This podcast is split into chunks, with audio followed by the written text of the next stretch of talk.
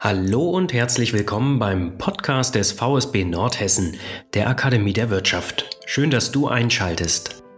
Mit diesem Podcast bist du immer up-to-date und informierst dich über wirtschaftsrelevante Themen rund um das Thema erfolgreiche Unternehmen. Es erwarten dich spannende Gäste aus Politik und Wirtschaft, echte Originale aus Nordhessen und jede Menge interessanter Themen. Dieser Podcast richtet sich an Arbeitgebende und Beschäftigte gleichermaßen. Deshalb freue ich mich, dass du einschaltest. Ich bin Johannes Förster und arbeite als Bildungscoach beim VSB.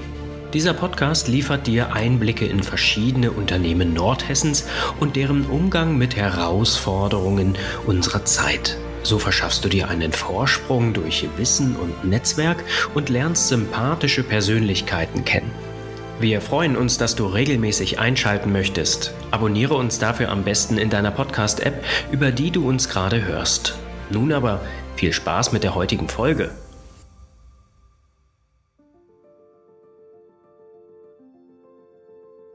Und damit herzlich willkommen zu einer weiteren Ausgabe des VSB Podcast. Heute mit einem ganz spannenden Gast, nämlich Professor Dr. Neuhaus.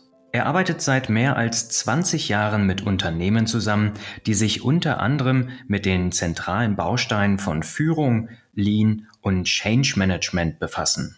Er ist Professor für Management und Produktionswissenschaft und seit 2014 auch Studiendekan der Business School der Hochschule Fresenius in Düsseldorf.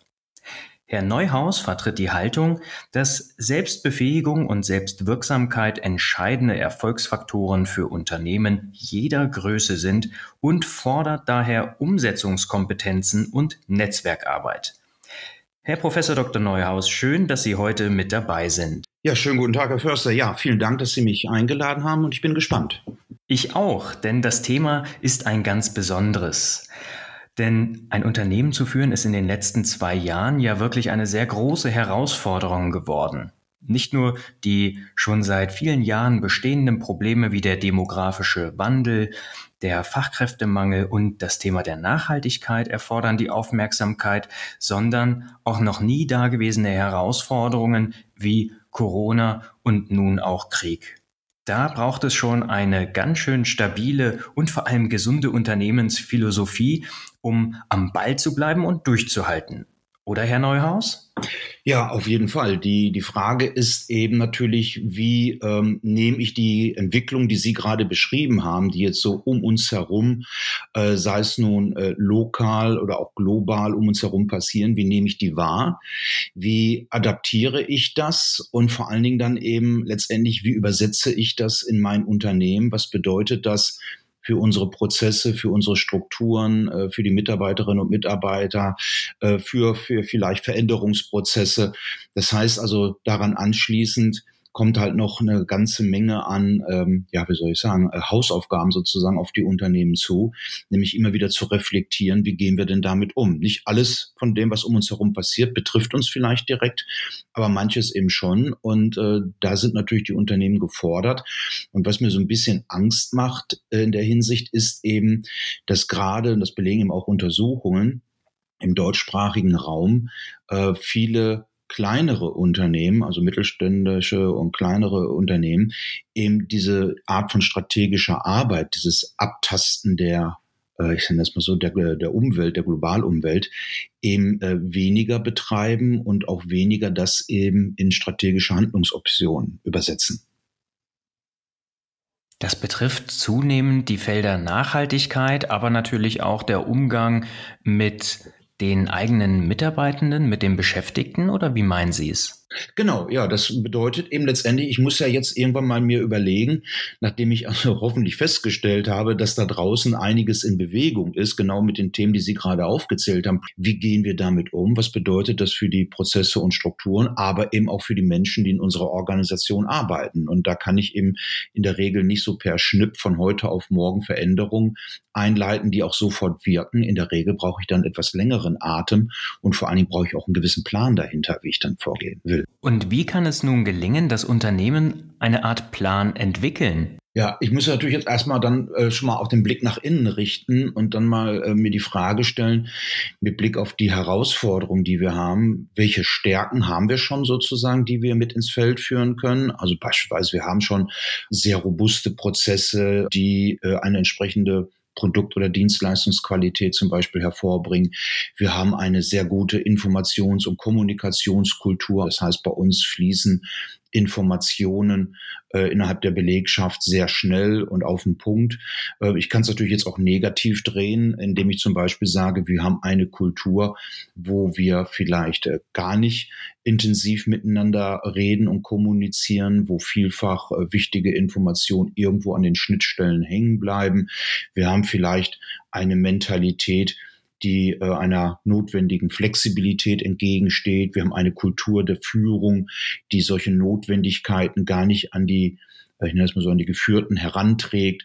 Also, dass man sowas mal reflektiert, äh, dass ich eben weiß, welche Stärken und Schwächen haben wir, insbesondere gerade auch so beim Thema eben Strukturen, aber auch Kultur. Und da muss ich eben dran arbeiten. Jetzt ist ein Begriff sehr häufig gefallen, nämlich der Begriff der Unternehmenskultur. In vergangenen Folgen haben wir das Thema mal ganz grob angeschnitten und auch schon herausgearbeitet, dass es wichtig ist, eine bestimmte Unternehmenskultur zu entwickeln. Ich persönlich kenne aus verschiedenen Unternehmen hier ein Vorgehen, das an der Basis startet. Und häufig werden dafür im Change Management ja bestimmte Prozesse, sowas wie Werteprozesse oder Visionsarbeit etabliert. Was genau können wir denn darunter verstehen? Was sind Werte? Was sind Unternehmenswerte? Ja, das ist, ähm, jetzt muss ich schon so lachen, ähm, eben eine Thematik, die auch nun seit einigen Jahren ähm, mehr und mehr natürlich in den Vordergrund kommt. Und ähm, was, was mich da immer wieder erstaunt, Sie haben es gerade eigentlich auch schon erwähnt, ist eben, dass oftmals Geschäftsführung oder Vorstände, ähm, nun völlig egal, im meinen, ich könnte so etwas als Beispiel jetzt so verordnen, ne? eine entsprechende Werte- oder äh, kulturgetriebene Unternehmensarbeit. Ähm, das kann ich sicherlich ausarbeiten, welche Werte wir leben wollen. Manche nennen es ja dann auch eine, eine Mission, äh, die wir äh, dort verfolgen. Aber letztendlich im Tagesgeschäft muss ich von oben nach unten das vorleben. Und äh, ich kann natürlich Eckpfeiler einer angestrebten Kultur oder einer entsprechenden ähm, Wertekanon, ähm, das kann ich natürlich formulieren. Das kann ich als Poster aussehen, das kann ich per E-Mail rumschreiben. Dazu kann ich auch Seminare machen, wo wir uns dessen nochmal vergewissern. Aber äh, das Ganze lebt eben äh, davon, dass es durch Führungskräfte vorgelebt wird. Und äh, da habe ich eben leider, und ich bin nun schon ähm, ja, mehr als zwei Jahrzehnte in Unternehmen unterwegs, äh, da sehe ich eben ein sehr, sehr großes Defizit. Also als Poster und E-Mail schnell und gerne solche Werte und solche kulturellen Aspekte in die Organisation tragen. Aber sich mal zu überlegen, was bedeutet das im Tagesgeschäft, das vorzuleben, ähm, das haben dann viele dann doch nicht so vor Augen. Ja, das, was Sie ansprechen, das kann ich sehr gut nachvollziehen. Ich habe selber in Unternehmen gearbeitet, in denen es beispielsweise ein schönes Puzzle gab, wo die Unternehmenswerte dann im Prinzip etwas komplettieren, so als kleine Metapher oder die angesprochenen Poster oder E-Mails, dass die Unternehmenswerte dann in der Signatur auftauchen. Alles schön und gut, doch ohne tatsächlich das Vorleben funktioniert es nicht. Ich habe eine Erfahrung gemacht, die mich sehr positiv beeindruckt hat. Und zwar hat ein Unternehmen einen Werteprozess mit dem gesamten Team aufgesetzt. Ist das der einzige logische Schritt, der irgendwie funktioniert, wenn es um Wertearbeit, um Unternehmenswerte geht? Also es gibt ja Unternehmen durchaus, ich meine, das ist ein Ansatz, aber es gibt ja eben Unternehmen, die sind eben beispielsweise, wenn es ein Inhaber oder Inhaberin geführtes Unternehmen ist, vielleicht schon in zweiter, dritter Generation als Beispiel, da äh, sind ja schon gewisse Werte nun über Jahrzehnte schon schon geprägt und äh, die werden äh, gelebt. Äh, ob die jetzt für unsere strategische Ausrichtung und für die Herausforderungen, die von außen auf uns zukommen, dann hilfreich sind. Das ist nochmal ein ganz anderes Thema. Aber ähm, da äh, würde ich jetzt mal sagen, bei den Unternehmen, die ich so da vor Augen habe, da ist das quasi in den Genen äh, schon drin. Äh, herausfordernd wird das Ganze natürlich immer, wenn ich sage, unsere Werte, unsere Kultur passt nicht mehr 100 Prozent zu den Herausforderungen, die Sie ja ganz am Anfang schon benannt haben, ähm, die da auf uns zukommen. Äh, dazu passt das nicht mehr. Wir müssen hier und da jetzt Veränderungen und Anpassungen vornehmen. Als Beispiel, wir müssen eben, äh, eben vielleicht flexibler miteinander kommunizieren. Wir müssen offen und ehrlich über Schwachstellen reden, jetzt als Beispiel äh, solche Dinge. Das kann ich eben nicht verordnen. Und da beginnt dann eben die wirkliche Arbeit äh, an dieser Kultur und an den Werten. Das ist eben insbesondere das Vorleben im Tagesgeschäft. Und da sollte ich mir als Unternehmen ähm, eben das meistens auch die größere Herausforderung, eben überlegen, jetzt haben wir unsere Werte formuliert, sei es jetzt nun im kleinen Kreis oder von mir aus auch in einer größeren äh, Aktion mit der äh, ganzen Belegschaft oder Teilen der Belegschaft. Das ist alles gut und richtig. Aber der wesentliche Punkt ist dann eben, wie wollen wir es leben und wie wollen wir es umsetzen und wie wollen wir mit Abweichungen umgehen, wenn wir eben feststellen, dass beispielsweise manche Führungskräfte oder manche Mitarbeiterinnen und Mitarbeiter das eben nicht so leben. Und da habe ich einige Beispiele, wo ich nun sage, ähm, wie kann es sein, dass eine Geschäftsführung entsprechende Werte, äh, kulturelle Aspekte jetzt nochmal nach vorne stellt und auch mal die Bedeutung eben entsprechend erklärt, erläutert, Workshops, Seminare dazu anbietet, aber dann im Tagesgeschäft sich überhaupt nicht an diese Werten selbst orientiert und dann meint, äh, das fällt niemandem auf. Und äh, das sollten natürlich auch gerade Führungskräfte eben wissen, dass sie in der Hinsicht ganz genau beobachtet werden, nämlich von unten nach oben. Und ähm, wenn ich mich da selber nicht dran halte und das vorlebe, dann werden sich die Personen, die hierarchisch unter mir sind, sich natürlich auch früher oder später die Frage stellen, äh, wenn er oder sie da oben das Ganze schon nicht lebt, äh, warum sollte ich denn das machen? Und dann wird das schnell zur Farce. Okay, verstanden. Das heißt also, dass Unternehmenswerte im Prinzip dann greifen, wenn sie in Fleisch und Blut übergegangen sind. Das betrifft Familienunternehmen wie natürlich auch größere oder die typischen KMU. Was ich gerade raushöre, ist im Prinzip, dass ein Wert auch immer eigentlich eine Direktive benötigt, dass die Beschäftigten genau wissen, wie setze ich in meinem Alltag, im Tagesgeschäft diesen Wert um. Genau, ja. Und ich habe da jetzt so ein Beispiel, nämlich äh, wir wollen offen und ehrlich sein, immer im Umgang mit Kunden und innerhalb der Organisation. Da sagt dann jeder, ja, das ist ja nicht schlecht. Die Frage ist jetzt aber, was bedeutet das jetzt intern? Wir wollen offen und ehrlich sein. Also darf ich jetzt zum Beispiel offen und ehrlich sagen, hört mal, wie die Nachbarabteilung uns mit Informationen oder Materialien beliefert, ähm, das taugt nichts, äh, das funktioniert nicht, ähm, das kommt zu spät, das kommt unvollständig. Darf ich so offen und ehrlich sein? darf ich so offen und ehrlich sein, zu sagen, äh, wir haben Verbesserungsvorschläge eingereicht bei unserer Führungskraft oder bei entsprechenden Fachleuten und wir kriegen keine Rückmeldung, es gibt keine Umsetzung, das Ganze dümpelt vor sich hin. Darf ich das so offen und ehrlich sagen?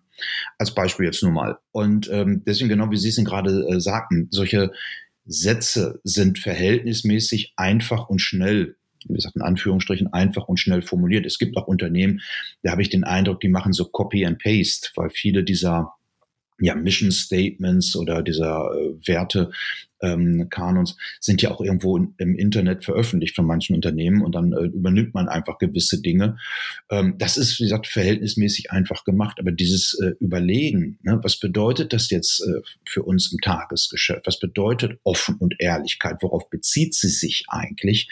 Ähm, das sollte man dann eben schon nochmal genauer unterfüttern, weil ansonsten ähm, kann das eben äh, sehr schnell ein, ein Punkt sein, wo wir eben sagt, äh, daran äh, lässt äh, sich nachher eben der, der Glaube an der ganzen Sache, ähm, entzündet sich daran, dass wir den Glauben verlieren an dieser Sache, weil wir eben sagen, guck mal, ich war jetzt hier offen und ehrlich oder ich habe hier offen und ehrlich gesagt, das Problem ist in unserer Abteilung entstanden und ich kriege dann von meiner Führungskraft unter Umständen was zwischen die Lichter, weil die mir dann sagt, also so offen und ehrlich wollen wir jetzt auch nicht sein. Ne? So war das jetzt nicht gemeint.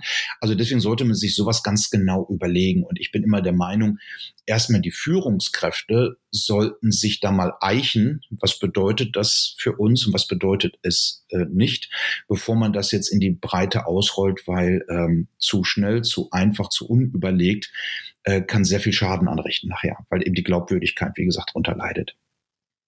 Das ist ein wunderbares Beispiel und Sie haben ganz wesentliche Punkte auf, tatsächlich auf den Punkt gebracht. Das heißt, wir müssen auch ganz genau diese dran hängenden Aufträge und was bedeutet ein bestimmter Wert für uns, das müssen wir für uns ganz klar definieren. Wo hat dieser Wert vielleicht auch Grenzen? Und das, was ganz häufig ja passiert, ist, dass sich aus den Werten heraus so eine Art Leitbild, eine Art innerer Kompass ableitet. Haben Sie auch damit schon positive oder auch negative Erfahrungen gesammelt? Ja, also so, sowohl als auch. Also positiv, deswegen heißt es ja auch Leitbild. Äh, man kann es ja auch übersetzen als Leitplanke. Äh, ist es natürlich, wenn mir ähm, so ein Leitbild, ich sag mal, eine gewisse Konkretisierung an die Hand gibt. Also nicht nur die blumigen Worte von einer äh, Mission oder einem Wertestatement, ähm, sondern dass ich eben daraus verstehen kann und ableiten kann, was bedeutet das für uns im Tagesgeschäft. Äh, wenn ich aber mir das Leitbild durchlese und sage, naja, jetzt bin ich genauso schlau wie vorher, also viel konkreter ist das jetzt auch nicht, dann ist es natürlich nicht gut. Und ähm, das ist einer der, der für mich immer der wesentlichen Punkte, wenn ich da mit Unternehmen zusammen bin, dass ich eben immer wieder sage, ja, äh, ich habe eure Vision verstanden, wo wollt ihr langfristig hin? Ich habe eure Mission, Werte, eure kulturellen Aspekte, die für euch wichtig sind, ähm, auch äh, grundsätzlich verstanden. Aber was bedeutet das jetzt eben ab morgen, wenn wir das scharf schalten? Und da kommt dann eben oftmals nichts Konkretes. Ne? Da hat man eben nicht weitergedacht. Und ähm, das ist dann eben aus meiner Sicht etwas, ähm, sag mal, tragisch, weil die meisten ja schon, ich sag mal, Zeit investiert haben. Die haben sich dann in der Regel schon Gedanken gemacht. Aber so dieses Übersetzen, das äh, sollte man leisten und das Leitbild sollte das dann auch leisten. Weil wenn das Leitbild das nicht leistet, dann brauche ich es eben nicht. Und dann bleibt das Ganze leider ein guter Versuch und ein theoretisches Konstrukt. Herr Neuhaus, ich habe in den Recherchen im Vorfeld natürlich auch auf Ihrer Homepage recherchiert und gesehen, wie Sie sich denn genau solchen Herausforderungen stellen und bin auf Ihr Programm IMAG gestoßen. Können Sie uns in Bezug auf Werte, auf Leitbild beziehungsweise Unternehmenskultur darüber etwas erzählen? Ja, also ähm, ohne da jetzt allzu weit äh, auszuholen, ähm, die äh, IMAG äh, gibt es jetzt schon seit mehr als 15 Jahren und ähm, ist keine äh, klassische Unternehmensberatung, äh, sondern es ist eher ähm, eine Unternehmensbegleitung. Das heißt, äh, der Ansatz ist immer der, Unternehmen selbst zu befähigen, aus eigener Kraft äh, eben Dinge ähm, ja, umsetzen zu können, Verbesserungen aufzeigen zu können, und oder aber auch, äh, wenn das dann alleine vielleicht nicht so ganz äh, gut gelingt, ähm, dass ich eben wieder versuche, über Unternehmensnetzwerke gleichgesinnte Unternehmen, also thematisch gleichgesinnte Unternehmen zusammenzubringen, dass man im Miteinander voneinander lernen kann. Aber ein ganz wesentlicher Punkt ist der, jetzt muss ich schon immer so lachen, ist eben der, dass ich eben mit Unternehmen äh, vielfach schon mehr als zehn Jahre zusammenarbeite und die begleite, wie gesagt, äh, nicht als Berater, sondern wirklich als Begleiter. Ähm, engen Draht mit Geschäftsführung, die können äh, angestellt sein, das können Inhaber, Inhaberin sein und äh, denen ich dann durchaus offen und ehrlich, und das schätzen die dann in der Regel auch, natürlich gibt es auch welche, die es nicht schätzen, aber dann auf die Füße trete, gerade bei unserem Thema jetzt wie heute eben Kultur, Werte, dass ich dann eben auch sage, also was ihr da gemacht habt, das ist zwar ganz schön, aber wenn ich jetzt hier bei euch äh, Führungskraft wäre, was bedeutet das denn jetzt für mich ab morgen? Und äh, damit, ich nenne das mal so, nerv ich und quäle ich die dann in der Hinsicht immer wieder schon, immer wieder den Spiegel vorzuhalten und dann eben zu sagen, nee Leute, ähm, das wird in der Umsetzung nicht gelingen. Ne? Und dann kann das auch durchaus schon mal mit mir ein bisschen länger vielleicht dauern, dieses Ringen. Aber ähm, die Unternehmen, äh, mit denen ich da schon viele Jahre unterwegs sind, die haben äh, Unternehmensauszeichnungen bekommen etc. Also die haben sich nachweislich über die Jahre hinweg auch über anhand von Kennzahlen darstellbar ganz gut entwickelt. Wenn Sie die Entwicklung ansprechen, was sind denn genau die Vorteile, sich im Prinzip auf den Prozess einzulassen, eine Unternehmenskultur zu etablieren? Was können kleine und mittelständische Unternehmen vielleicht direkt aus diesem Podcast mitnehmen und warum sollten sie sich dafür begeistern? Ja, äh, wichtig ist, wie ich ganz zu Beginn eben sagte schon, äh, ich muss mit einer Hand da draußen sein, nenne ich das mal so. Ich muss da draußen den Puls fühlen. Also was passiert dort? Äh, was machen meine Wettbewerber? Was äh, macht der Markt? Äh, was tut sich politisch, kulturell, demografisch und so weiter? Das sollte ich äh, sozusagen fühlen. Die andere Hand sollte in meiner Organisation sein. Das heißt, ich sollte den Puls fühlen, wie ich auch schon sagte, nach innen. Was können wir gut? Was können wir weniger gut? Und da eben den Blick haben eben auf Prozesse, auf Strukturen Strukturen, auf Technik und jetzt kommt es eben natürlich auch ganz klar auf die Menschen, die darin arbeiten und man sich dann eben die Frage stellen sollte, welche Kultur, welche Geisteshaltung haben wir in unserer Organisation und welche sollten wir haben, damit wir eben die Herausforderungen, die von außen sozusagen auf uns einwirken, dementsprechend begegnen können. Und weil äh, ich nenne das immer so die die Geisteshaltung ist so sozusagen die Kultur ist irgendwie so eine Software und meine Prozesse, Strukturen, das ist die Hardware. Und wenn ich noch so tolle Prozesse, Strukturen und technische Einrichtungen habe, das ist alles äh, ganz klasse und auch ganz toll und auch wichtig. Wenn aber die Geisteshaltung, die Kultur, also die Software zum System nicht passt und zu den Herausforderungen, dann kann ich noch so tolle technische und strukturelle Einrichtungen schaffen, die werden nicht die Kraft entfalten können, die sie eigentlich entfalten könnten mit der entsprechenden äh, Kultur und Geisteshaltung. Und das sollte ich eben überlegen. Und vor allen Dingen sollte ich immer schauen, welche Kultur brauchen wir im Unternehmen, um perspektivisch erfolgreich zu sein. Und vor allen Dingen sollte man immer auf sich und sein Unternehmen schauen und nicht äh, schauen, das machen ja leider äh, auch manche, die halt sagen, ja, wir wollen jetzt so sein wie Apple oder Google oder Tesla oder wir wollen alle so sein wie Elon Musk, also auch äh, so, ein, so ein Hype. Äh, vorher wollten viele so sein wie Steve Jobs und Apple, äh, sondern eben zu schauen, ähm, wie müssen wir sein, um perspektivisch erfolgreich zu sein. Und äh, wenn wir sagen, wir haben eine Kultur, wo vielleicht Außenstehende sagen, oh mein Gott, da möchte ich nicht arbeiten, äh, dann sei es drum, äh, wenn unsere Leute hier gerne arbeiten, sich wohlfühlen und wir mit dieser Kultur erfolgreich sind, dann habe ich ja vom Prinzip her alles richtig gemacht. Nur ich sollte eben immer schauen, passt meine Kultur noch zu den perspektivischen Herausforderungen. Und dann, wenn es nicht passt, muss ich dran arbeiten und vor allen Dingen eben das Verständnis haben, dass das in der Regel, die Arbeit an der Kultur, an den Werten, länger und dauert und ähm, auch anstrengender ist, als beispielsweise jetzt eine neue Maschine zu kaufen oder Prozesse umzustellen. Die Arbeit mit den Menschen ist eben erheblich zeitintensiver. Ja, wunderbar. Und um diese Vorteile tatsächlich auch in das eigene Unternehmen zu ziehen, gibt es ein Seminar beim VSB, das Sie anbieten. Und zwar Herausforderungen der Strategiearbeit in kleinen und mittelständischen Unternehmen. Das hat im Prinzip sehr viel mit dieser Podcast-Folge zu tun, denn dort werden genau diese Punkte behandelt und in einem offenen Seminar ja ein bisschen angeteasert, angeschnitten. Können Sie darüber noch ein, zwei Sätze ganz kurz erwähnen? Also dieses Seminar ähm, äh, richtet sich eben an äh, kleine mittelständische Unternehmen. Und genau wie ich Ihnen gerade sagte, man lernt dort einfache Methoden, Werkzeuge kennen, wie ich draußen, sag ich mal, so den Puls fühlen kann, wie ich das in meine Organisation dann strukturell übersetzen kann und dann eben auch dieser Aspekt der, der Kultur, die Bedeutung der Kultur für die strategische Arbeit, für strategische Management und die Ausrichtung einer Organisation, aber immer so auf dem Niveau, dass wir hier mit, äh, ich sag mal, einfachen, Anführungsstrichen, einfachen, handhabbaren Methoden arbeiten, wie sie auch schon viele andere KMUs in Deutschland einsetzen. Dieses und weitere Seminare von Professor Dr. Neuhaus finden Sie als Zuhörende natürlich auch auf unserer Homepage www.vsb-nordhessen.de. Herr Neuhaus, ich bedanke mich für Ihre Zeit, für dieses spannende Interview und verabschiede mich nun bei Ihnen und auch bei unseren Zuhörenden.